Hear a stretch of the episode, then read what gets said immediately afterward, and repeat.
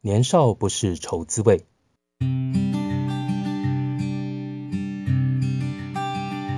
在经过十年的牢狱生活后，曾焕宇决定这辈子再也不要让父母为他发愁。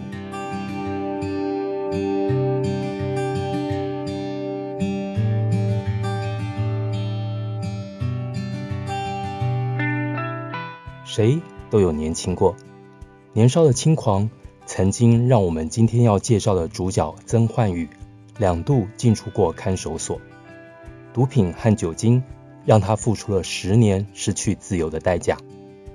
出狱后的曾焕宇收敛了一身的傲气，穿上厨师服，遮去了手臂上的龙飞凤舞。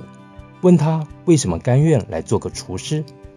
他抹去额上的汗珠，说他想用劳动来弥补他失去了十年的记忆。这个在桃园南门市场里的卤味小店铺桃本家，如果用台语发音。类似讨饭吃的意思，是曾焕宇出狱后心底最卑微的心愿，不要再让父母为自己担心。于是跟母亲学习了做卤味的手艺，再加上自己的钻研，花了近两年的时间才研究出的独特口味。一般卤味店用的卤包，顶多七八味中药，已经算是很有诚意了。曾焕宇。硬是用了二十多种中药下去重新调味，制造出不同的口感层次。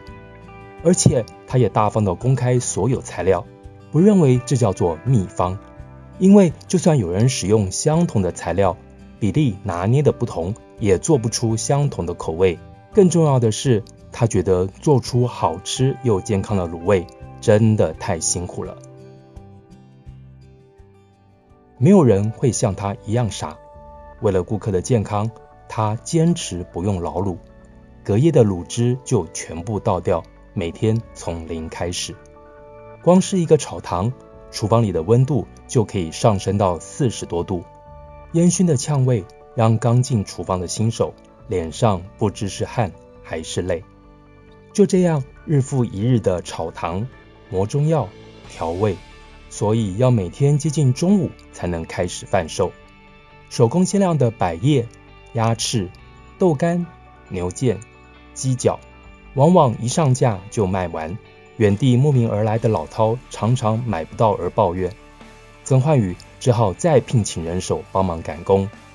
但因为他过去的背景，知道有前科的人不好找工作，所以他店里的伙伴也都有过前科。但这并不影响顾客对桃本家卤味的喜爱。员工也就更认真的工作，要将过去失去的努力用汗水赚回来。